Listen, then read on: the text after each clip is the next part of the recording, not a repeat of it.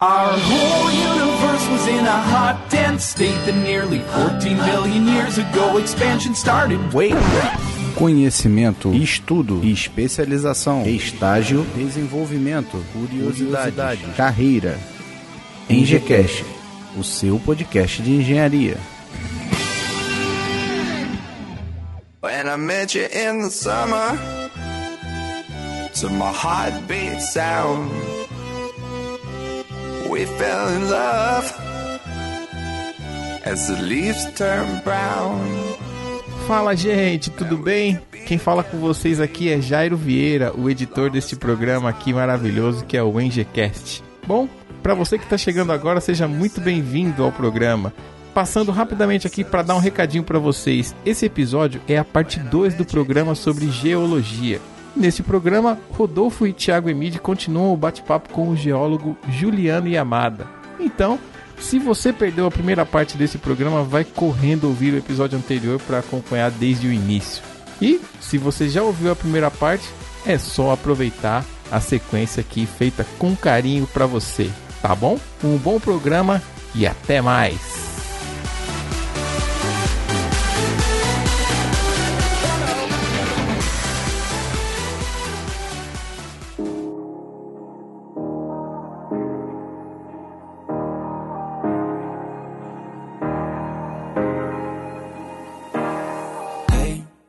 Bom dia, boa tarde, boa noite. Está começando agora mais um EngCast, seu podcast de engenharia. Eu sou Rodolfo Pinhaton, estudante de engenharia civil. Eu sou Thiago Emílio, engenheiro ambiental. Aqui é Juliano Yamada, direto de Curitiba. E para quem não me conhece, eu sou o famoso geólogo do Twitter. I know it breaks your heart. Moved to the city and I broke down Bom, Rodolfo, mas só voltando à questão da, lá da, da responsabilidade, cara, na, pelo menos na minha graduação, a gente começou a ter essa noção um pouco mais das coisas que a gente estaria trabalhando, assinando, da, da responsabilidade mesmo, mas no último, no, do oitavo período para frente, né, do oitavo semestre para frente, que a gente começa a, a trabalhar realmente com, com projetos, né? Uhum. Então, até, até então, os professores passam muito mais a carga técnica, né? Mas a partir do, assim, do, do oitavo semestre, os professores já começam a, o trabalho, assim, de conscientização do, da responsabilidade do profissional. É isso, é muito interessante, cara, porque a gente tem que, tem que entender que hoje em dia não dá pro cara ficar alheio à, à responsabilidade, entendeu? Você podia ter profissionais há 20, 30 anos atrás que fazia qualquer coisa e. Ah, faz aí que, que dá certo. Todo mundo tem uma, um celular que grava o que o cara tá fazendo de errado. Então a responsabilidade é muito grande, cara. E é interessante os professores passarem isso para os alunos. Nada hoje em dia fica impune. Ah, sim. Seja pelas normas técnicas, seja pelo escrutínio público. Isso, com certeza, com certeza.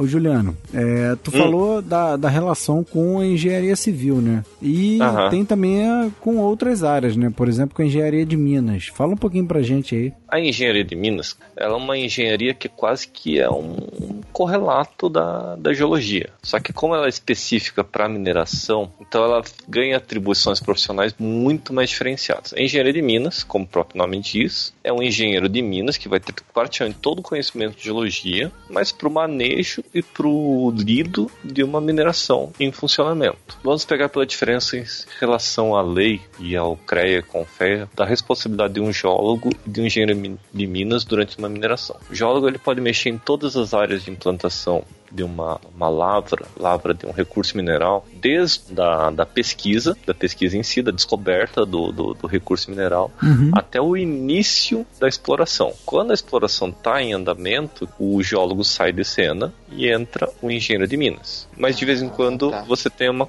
uma confusão entre as profissões. O geólogo fica ainda na, na produção mineral, normalmente em cima da parte da ampliação da da lavra de mineração. Enquanto o engenheiro de minas ele fica lidando, ele tem, como ele tem uma área mais específica, ele fica lidando com o beneficiamento do material, com a seleção do material, com a forma de, de, de pesquisa do material. Então ele fica em áreas diferentes do geólogo durante o do, do andamento da lavra. Mas uhum. realmente são profissões muito próximas, são muito próximas mesmo. Agora, o Juliano, não sei se, uhum. acho que você deve saber, né? Mas na UFOP tem um curso de engenharia geológica. Uhum. É, engenharia geológica, a UFOP, se você olhar bem, A engenharia geológica e a geologia são praticamente a mesma coisa, só muda, muda o nome. Vira engenharia geológica, mas para ficar um pouquinho mais chique. E tem. e tem cálculo. Se não me engano, tem cálculo e mais umas partes mais complexas que aí viram engenharia mesmo. Que, segundo o MEC, para você ser um curso de, de, de engenharia, você precisa, acho que, de quatro níveis de cálculo, se não me engano. E mais outras matérias, enquanto a geologia, como só tem um semestre de cálculo, ó, pra quem não gosta de cálculo. ah, cara, pô. Você tá fazendo um negócio que você vai ver física, química, cálculo. Você vai usar matemática, gente. Vocês estão achando que vocês não vão usar matemática? É, usa bastante, mas de outro jeito. É, gente, vocês estão com medo de, de, matemática, vai fazer biologia, vai fazer algum outro curso, gente, porque. Não, a biologia usa matemática. Eu tava usa bioestatística. Usa bioestatística. Bioestatística é complicado pra caramba. Ah, mas é estatística. É estatística. Tem um professor que fala, era é, professor de resistência de materiais ele. Você não tá entendendo isso aqui? Não, tem um curso de estética ali, é só mudar. Assim ele falava. então, a engenharia geológica que tem na UFOP e a geologia, cara, você vai se formar, você vai ser considerado a mesma coisa. É só mais bonito mesmo o nome. Uhum. E tem a engenharia de petróleo também, né? A engenharia de petróleo é quase que a mesma analogia do, do, do engenheiro de Minas, mas para produção de petróleo. Quer dizer, são muito parecidos com a geologia, mas muda na hora da entrada de um profissional e a saída do outro.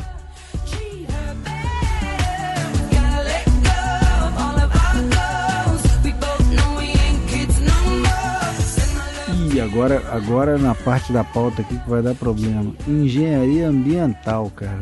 Você e Thiago aí vão brigar agora. Eu não, não. sei de nada, né? A gente tava até compartilhando relatos aqui de campo antes de, da gravação. Pra, pra falar a verdade, a mistura com a engenharia ambiental junto com a geologia, acho que é uma das. São do, os dois profissionais que mais se dão bem. Isso eu comprovo, mas não é porque eu tô puxando sardinha pra um dos hosts que é, é engenheiro ambiental, mas é verdade. Engenheiro ambiental, engenheiro florestal e geólogo são os profissionais que mais se dão bem nas porque quando que eles, eles são profissionais que eles sozinhos eles podem cuidar das suas áreas e quando precisam trabalhar em conjunto, um complementa o outro e, a, e o trabalho uhum. sai muito mais completo, principalmente na área de contaminação e produção de, de contenção de de danos, de passivos, contenção de passivos, passivos ambientais. Por isso, cara, aterro sanitário dá problema até dizer chega. Posto de gasolina, então, porra. Posto de gasolina, principalmente posto de gasolina, geralmente os donos de posto de gasolina são aqueles que ficaram um pouquinho menos com perdão da palavra, menos estudado, então eles não entendem a consequência de que, que se você falsear um, um resultado resultado de contaminação do teu, teu lençol freático, você pode estar tá causando um dano irreparável no, no entorno do seu posto de gasolina. Não e, e, não, e não só isso, né? Porque principalmente posto de gasolina tem muito composto volátil e que inclusive pode acabar se acumulando em ambientes fechados. Uhum. Você pega um benzeno, todo combustível que, que quer comercializar no posto de gasolina tem uma porcentagem de benzeno. E ele acaba se volatilizando. Então, em ambientes fechados, isso pode se acumular e benzeno é potencialmente carcinogênico. Então tem um risco também. Então, assim, são coisas que é difícil você explicar para um, uma pessoa que está pensando só no gasto que ele vai ter ter. Não, com certeza. Isso aí é, é complicado, cara, porque tem um, incide em, em várias outras coisas. Por exemplo, a contaminação do solo de posto de gasolina que vocês citaram aí, cara, atrapalha tanto a área ambiental quanto a área geológica também, né, cara? Não, a mesma parte de planejamento, Rodolfo, porque isso pode comprometer a, a qualidade da, da, de abastecimento. Tem aqui em São Paulo, a gente tem a região ali do, do Jurubatuba, que é uma área de preocupação da CETES. Se você for no site da CETES, tem áreas importantes de contaminação. Aquela região ali do Jurubatuba é uma região que a contaminação chegou no, no, no aquífero cristalino, que é o hum. aquífero que fica na, nas, na, nas, nas fissuras, né, nas frestas da, do cristalino, e que tem um potencial de, de fornecimento de água muito grande. E você está comprometendo esse recurso. Você vê o nível de poluição, né, cara? É. O nível de contaminação que, que nós chegamos.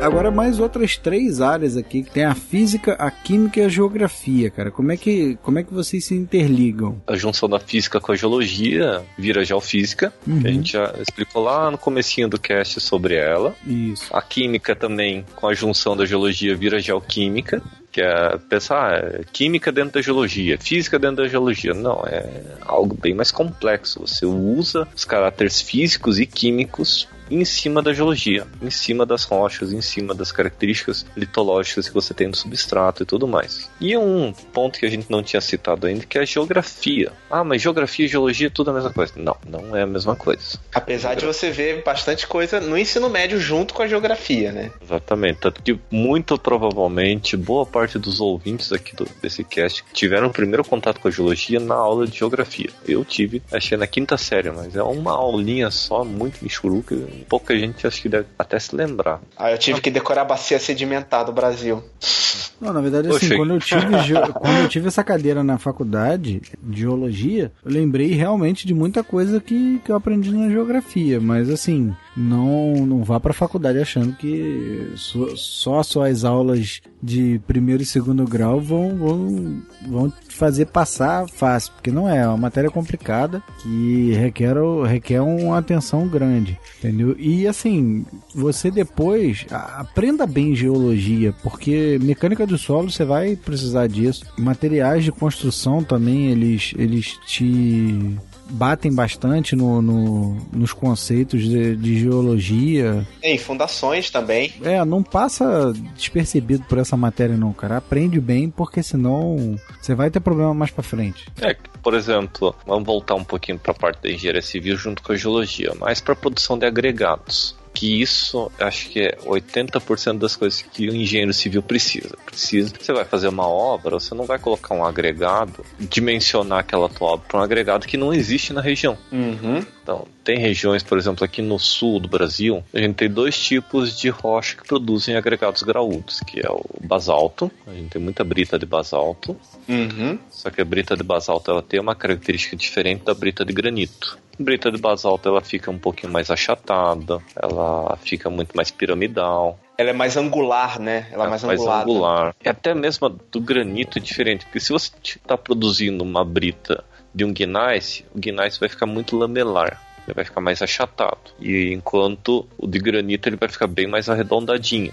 Aquela brita mais que a gente conhece. Então o empo- empolamento dele vai ficar diferente. Uhum. Você não consegue jogar uma característica de um para o outro. Você pode dimensionar a obra por empolamento de 1.25, que é o padrão do granito, que ele sempre aumenta de volume, enquanto o do basalto ele vai ter 1.1 de empolamento. Aí você tem uma, uma diferença grande. Então você vai errar o volume, vai faltar volume. Você vai desmontar mil metros cúbicos e ter só 1.100 metros cúbicos, quando, você, quando na verdade você precisava de 1.000, 1.225 metros cúbicos. Uhum. Você tem essa diferença também. Os agregados miúdos, eles é um pouquinho mais, mais fácil de encontrar com mesmo padrão no Brasil. Porque o Brasil é um país muito rico de, em rios e boa parte dos nossos rios tem características similares. Então, a produção de, de, de areia de aluvião, que é um recurso até renovável, uma produção de, de agregado até renovável, se você souber explorar o aluvião, é basicamente igual. Produz isso e aquilo. Você tem uma areia bimodal, geralmente bem selecionada, com uma certa quantidade de silt e argila que você pode filtrar, mas geralmente essa característica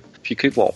É claro que nem sempre você tem essa característica, nem sempre você tem essa repetição, mas agregados que eu considero assim da produção mineral brasileira, aqui mais você tem lavra sendo aberta e mais rendimento você vai ter ao implantar essa lavra, porque é um material que você sempre vai precisar. Só, só para ilustrar também esse exemplo da, dos agregados, eu estava lendo no, no livro que um, um estado que sofreu muito com isso foi o estado do Acre para fazer construção, porque apesar, a- além de, de ser longe dos principais centros produtores né, de cimento, os rios do Acre tinham, não, não tinham como fornecer o agregado graúdo. Eles tinham muito agregado miúdo, né? Mas Uhum. o graúdo eles não tinham. Então eles tiveram que se arranjar lá, os profissionais do Acre de lá, tiveram que se arranjar com o que eles tinham no local. O- E usar o agregado graúdo, assim, mais, tipo, em obras de maior porte, né? Porque a- o transporte do material era muito deficitário. Uhum, É, o transporte lá é tudo por rio, né? No Acre eles usam muito solo cimento no lugar de agregado, só que o solo cimento tem um probleminha bem ruim, assim. Ele tem uma resistência tenaz muito fraca em comparação ao agregado.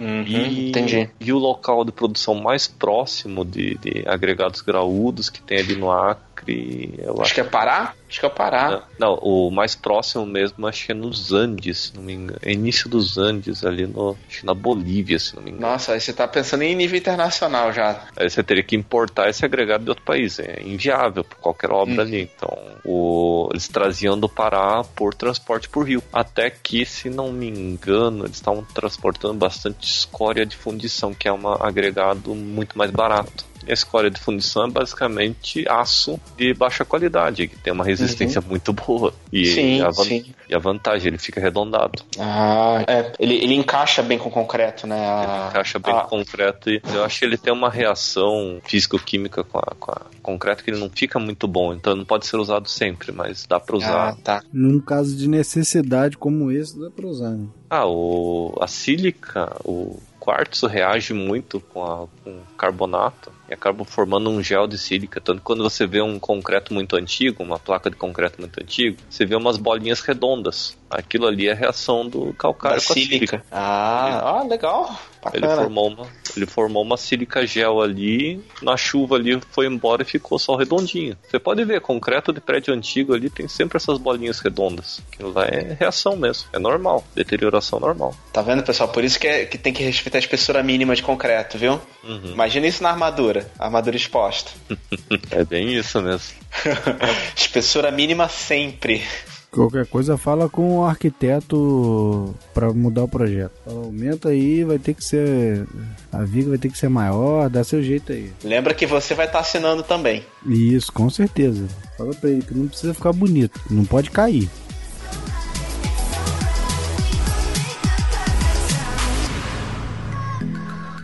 We gon' make the perfect sound. É, essa atribuição do profissional geólogo, né? Profissão de geólogo. Tinha uma lei que é antiga pra caramba que não existe nem cópia mais dela. Só existe uma citação da- dessa lei que era uma lei imperial.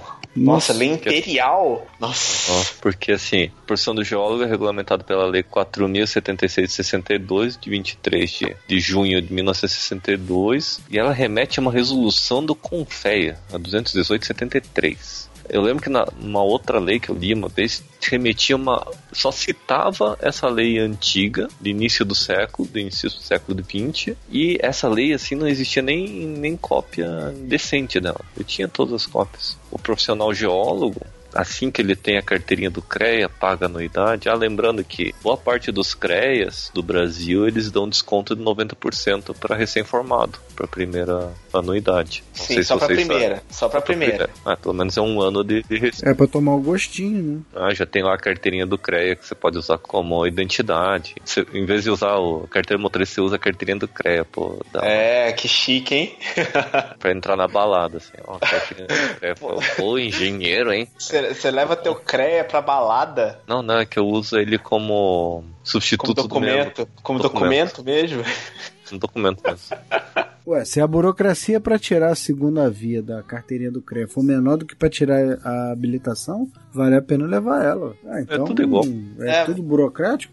Então leva Não, a que eu- tiver mais fácil. O Juliano deve van- gostar de dar carteirada mesmo. Ó, sou, sou- sou geólogo, sou engenheiro. É, é que eu, eu tenho um pequeno problema. Como a minha carteira motorista fica no meu bolso de trás sempre, então ele acaba juntando muita umidade. Então a carteira motorista fica feia. A foto, Ah. tanto que a minha carteira motorista já tá com foto fosca. Aí eu deixo junto a carteira do CREA, que ela é mais resistente pra, pra umidade, e fica mais bonitinha. Aí eu posso comparar as duas. Ó, eu sou eu, ó. Minha carteira motorista tá fosca a foto, mas tá aqui a outra. Eu acabo deixando sempre as duas. Boa Tá. tática, boa Tá tática. É, as atribuições. O profissional geológico, de acordo com a lei, ele pode ter trabalhos topográficos geodésicos. Isso é uma briga com a engenharia topográfica. Ah, o geólogo pode fazer trabalhos topográficos. Cara, a gente tem um semestre enquanto topógrafo tem cinco anos. Ah, mas as engenharias em si, elas normalmente têm um, um período de topografia. É, eu tive um período só. Então, Isso é, as isso é a engenharias briga têm um da, período. isso é a briga da engenharia topográfica, porque, pomba, como é que seis meses de um cursinho FURRECA de, de topografia vai equivaler aos cinco anos que eles fizeram? Isso é briga deles mesmo. Tem, tem Uhum. profissional topógrafo, agrimensor e engenheiro topógrafo, que ex- existem essas três profissões no Brasil, Sim. E fica um puto da vida com essa atribuição que os outros engenharias têm em cima da, da topografia. Que você pode ver trabalhos topográficos, pomba, deixa amplo pra caramba. Pode fazer tudo de topografia, então. Se você fizer É. um, você aprender a usar um- uma estação total, ser geólogo, pode ir lá fazer a medição com a estação total. Não precisa de engenheiro topógrafo. São algumas coisas que realmente as outras profissões ficam revoltadas, né, cara? Aí, aqui esse daqui é específico, levantamento geológico, geofísicos, geoquímicos. Aí já é realmente só um geólogo pode fazer isso. Estudos relativos à ciência da Terra. Então, Também. mais genérica possível, né? mais genérico impossível. Trabalhos de prospecção e pesquisa para avaliação de jazidos minerais e determinação de seu valor econômico. Estudo ensino nas ciências geológicas no estabelecimento de ensino secundário superior. A gente tem uma brecha que poderia ensinar geologia no, no ensino médio, mas a gente não tem essa matéria, né? É, mas isso não tem no programa do MEC, né? Pro, pro Não ensino tem no médio, programa. né? De- deveria ter. Deveria. Assuntos legais relacionados à sua especialidade. Aí depende da especialização que você fez. Uhum. E isso deixa uma brecha muito grande. Perícias e arbitragens referentes aos itens anteriores. Elaboração de relatório, pesquisa do Labra, requerimento do do DMPM, Ministério de Minas e Energia, concessão de direito de exploração de recursos. Você pode ver que aqui você não tem o lido com a lavra de mineração. Você tem toda a parte que antecede a, A avaliação, né? A avaliação Avaliação da jazida. mas você não pode cuidar da exploração. Você pode prospectar, você pode estudar uma jazida mineral, mas você não pode explorar essa jazida mineral, que aí fica sobre o engenheiro de Minas. Na nossa lei já, já diz isso. Ela é muito curtinha, ela dá muito Não, é muito Muita- curtinha, mas é muito ampla, né? ampla Ela- também. Ela fala assim, você é geólogo, você faz isso, pronto. É isso aí, gente. Cuidado com os geólogos, que eles vão, que vai roubar teu emprego, hein, gente? Cuidado aí. Parece pouca coisa, mas é tem muita atribuição, né? Bem isso. Agora um pouco sobre a- o mercado de trabalho. Uhum. Precisa lá. de assus- assustar o povo. Vão, vão assustar, vão assustar. Vocês colocaram, colocaram aqui na pauta que, segundo o Confé, existem mais de 10 mil geólogos registrados. É um pouquinho mais, né? É mais, uns 10.100, um pouquinho mais. Muito provavelmente desses, acho que ainda consideram muitos geólogos aposentados, que não, não exercem mais a função. E, mas eu acho que em atividade no Brasil devem ter uns 4 a 5 mil geólogos. Você vê, é uma média de um por município, então. Seria mais ou menos Uhum. isso. Mais ou menos isso. E, segundo o Cato, um geólogo receberia em torno de 6.700. Eu consideraria assim meio que até, até tá bom esse A preço. Cato é meio que a, a expectativa de público, por exemplo, de uma manifestação da CUT, né? E, e o mercado é a PM, mais ou menos isso, né? Um dá 6 mil, não, o mercado dá 3. Mais ou menos isso. É, que você tem o geólogo, que é o geólogo terceirizado, que ele ganha pouco pra caramba. Eu, assim, sou um geólogo terceirizado. Não estou com um trabalho fixo como geologia, então eu acabo terceirizando meu trabalho. Então, depende do trabalho que eu pego. Posso ganhar num mês 10 mil e num outro mil. Uhum. Uhum. Aí minha média vai lá pra baixo. Mas o geólogo contratado, ele que é um geólogo RT, tem responsabilidade técnica dentro da empresa, tudo mais, junto ao Confea, tá lá registrado na empresa no Confea, tudo mais, tem que ganhar em torno de 8 salários mínimos e meio, que é o piso. É o Menos piso do que isso CREA. aí. É o piso do CREA. O CREA manda você. O CREA, junto com os sindicatos, e a vantagem como a gente está vinculado ao CREA, o nosso sindicato é junto do- dos engenheiros, então a gente tem que ganhar quase o mesmo nível de engenheiro. Então é de 7 mil a 8 mil para cima. Mas para você ser RT, você tem que assinar pela empresa e tudo mais. Se você for só um, geólogo que faz projeto, você responde para outros geólogos, você não é RT, nem registro junto ao CREA, aí você acaba ganhando menos. Ó, só pra complementar aqui, ó, 10.617 geólogos ativos cadastrados no, no, no sistema do Confea. ativos. Então, é, possivelmente tem gente que só tá com registro lá e não, não deve E mais estar trabalhando, não deve não ter exerce. atualizado. Ou se formou e não continuou, mas fez o, fez o confé e tudo mais. E vamos levar em consideração o mercado de trabalho. Mercado de trabalho atualmente no Brasil, a gente tá num gargalo que eu nunca vi tanto geólogo desempregado assim em toda a minha vida. Tá brabo, né? Pô, Pode dar, pode dar a mãozinha pros engenheiros, né? Dá, dá a mãozinha pros engenheiros também, que tá, que tá bravo também pros engenheiros. Eu acho que a última vez que eu vi a estimativa de geólogos desempregados, acho que estava chegando a 800. Nossa. 800, 700 geólogos desempregados. Eles não estão na idade de, de aposentadoria, não, ainda estão numa, numa- numa faixa etária boa de trabalho, mas não conseguem exercer a profissão por falta de emprego. Não, não vamos levar em consideração quem que é presidente do Brasil, não sei quem é mais, quem que está governando, não. Vamos levar em consideração que o Brasil ele está no meio de três crises que acabam afetando a geologia como um todo. Nós temos a crise mundial, acabou jogando vários dos recursos minerais lá para baixo o preço, principalmente minério de ferro. Minério de ferro quase que perdeu um terço, dois terços do valor, desculpe, Uhum. do valor normal. E isso fez várias jazidas no Brasil fecharem, não tinha mais necessidade de explorar. Nós temos a eco- a economia brasileira que está em declínio, em forte declínio, e vai durar pelo menos uns 4 a 6 anos. Considerando que Principalmente- vocês, considerando que vocês É. estão ouvindo 2016, então muito provavelmente a nossa recuperação a gente vai começar a recuperar em 2018 para ter uma recuperação considerável em 2020 para você ter uma estabilização em 2022. Então se preparem que é longa. Então, principalmente depois de Mariana, né, os requerimentos, a fiscalização para você tirar as licenças, né, para eu acho que vão aumentar bastante assim as, as exigências. E um terceiro ponto é que a gente, até agora, a gente não votou o marco mineral brasileiro. Ele ainda está lá engavetado. Estamos com um monte de lei ultrapassada na mineração. É só olhar a nossa lei de geóloga de 62 e olha quão rebuscada que ela é, né? Não deixa fazer nada. Deixa muito amplo, não explica quase nada. Enquanto a lei, a lei do, o marco mineral iria regulamentar toda essa área, iria exigir que muitas áreas que não têm um geólogo na produção mineral teriam que ter. Isso absorveria Uhum. muitos profissionais. Quer dizer, nós temos três crises juntas, por isso que tem tanto profissional geólogo. O que eu falaria, você que tá. Vamos considerar que tem ouvinte aqui que vai fazer geologia na, na faculdade. Cara, é uma boa época para virar estudante. Porque você vai virar estudante, vai ficar cinco, cinco anos estudando ou estagiando, então você vai ficar aprendendo. E quando você se formar, muito provavelmente você já vai estar no finzinho dessa crise. A chance, assim, se você está entrando ou acabou de entrar na faculdade, a chance de você sair da faculdade formado como geólogo no fim dessa crise, na época, na época do reaquecimento, é de considerável a grande.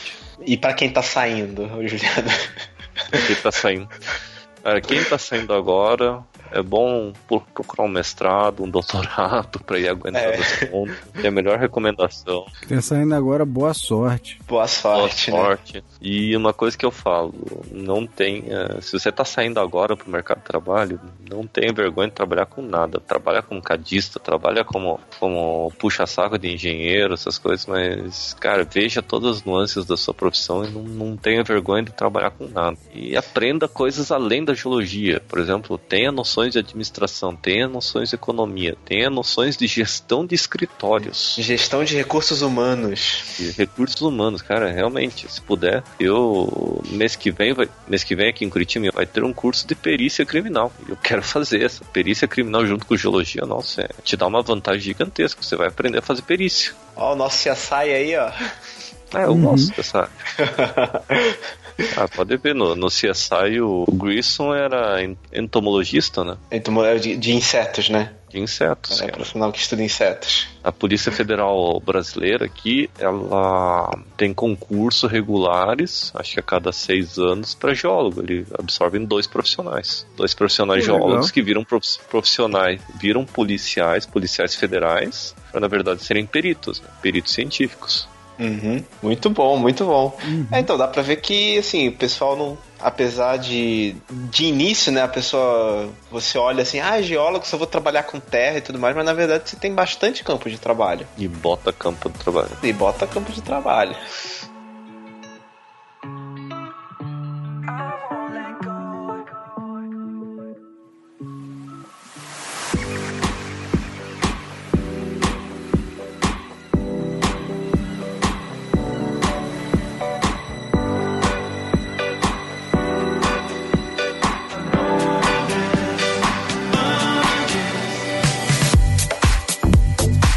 Juliano, mais alguma coisa que você queira passar pro pessoal? Ó, eu recomendaria dois livros para vocês lerem. Um que é o Decifrando a Terra, que é um livro mais voltado para o curso de geologia, mas ele é, ele Nossa, é bem cara, resumidão. Eu estudei esse livro, cara, na minha graduação. Ele- mundo da Terra, cara. Nossa. Mas o legal é que ele tem pontos assim, você não precisa ler tudo, leia as partes. Você que não entende nada de geologia, entenda.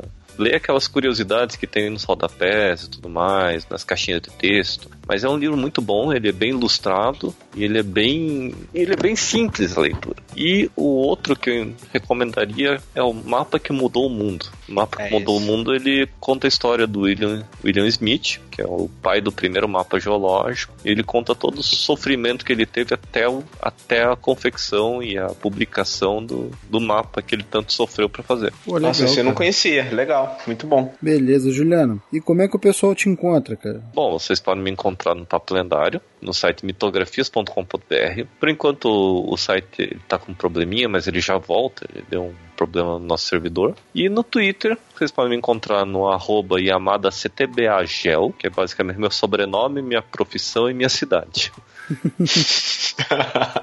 Tudo junto. CTBA, Curitiba abreviada, GEL de geologia, mas muita gente pensa que é geografia, mas tudo bem, né? Eu não me importa muito.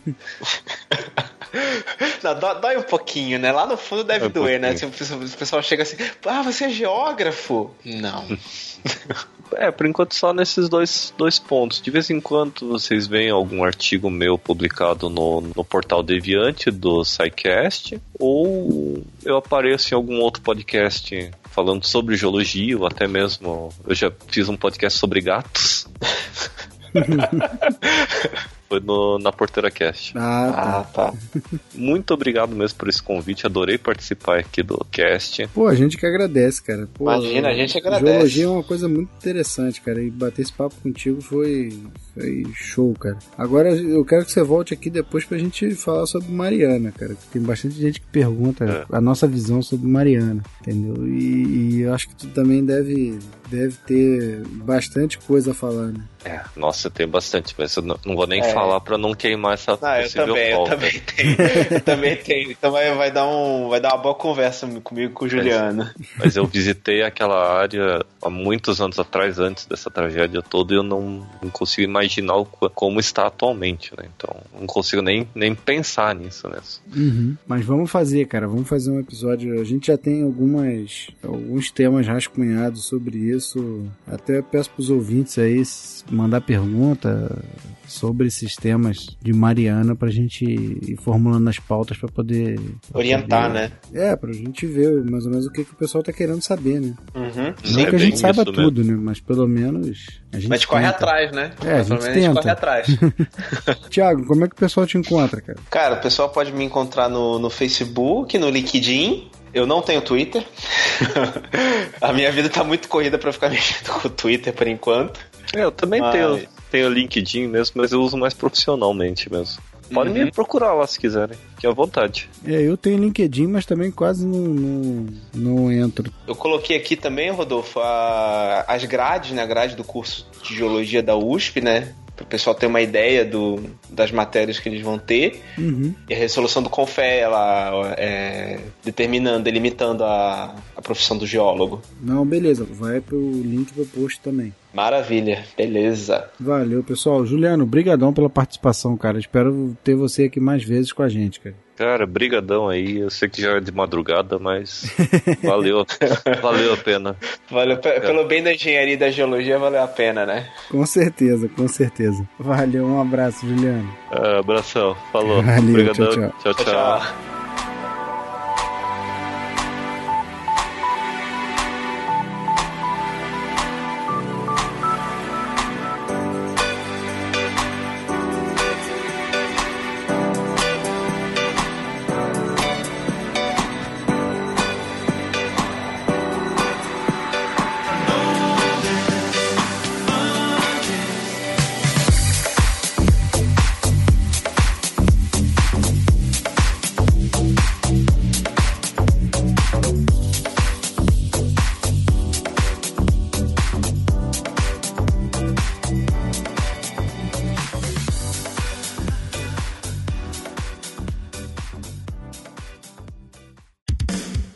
Episódio foi editado pelos editores. Eles podem editar o seu também. Acesse oseditores.com.br e saiba mais.